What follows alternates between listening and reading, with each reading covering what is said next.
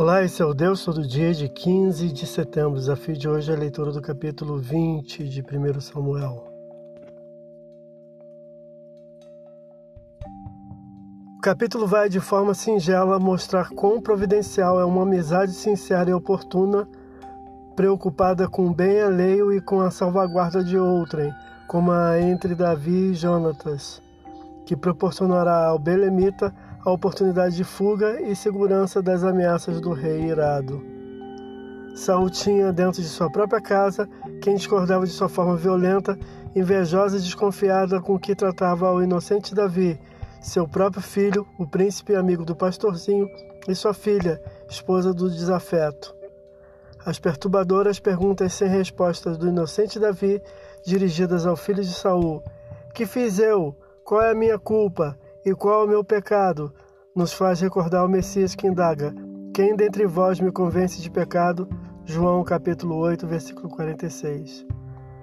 O jovem príncipe Jonatas traça um estratagema para informar secretamente a Davi as intenções do pai, sem comprometer a ambos, com senhas que só eles conheciam, versículos 4 a 42. O convite de Jonatas nos faz lembrar o de Caim, Venha e saiamos ao campo, versículo 11, Gênesis capítulo 4, versículo 8, segunda versão Ara. O do príncipe para poupar a vida do amigo, o de Caim para trair e tirar a vida do irmão. Jonatas parece confessar crer na escolha divina da monarquia por Davi, pelo que confia na benevolência do amigo para com sua família, mesmo após sua morte, o que Davi cumprirá com duplo juramento, versículos 14 a 17.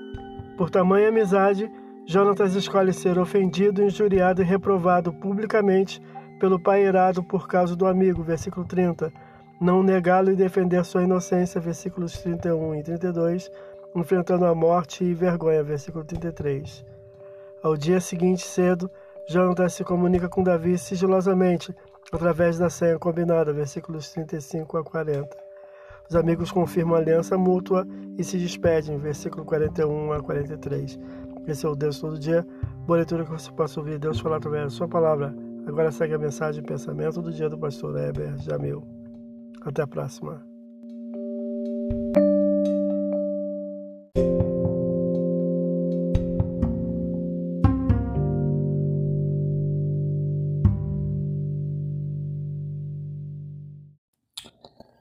Pensamento do dia. Quem ama a Deus demonstrará o amor pela obediência. O amor é prático, ele não é somente discurso. Este amor é uma resposta produzida pelo amor de Deus provado em Jesus. Não há por que se vangloriar de amar a Deus. Só amamos a Ele porque Ele nos amou primeiro. Primeira Epístola de João, capítulo 4, versículo 19.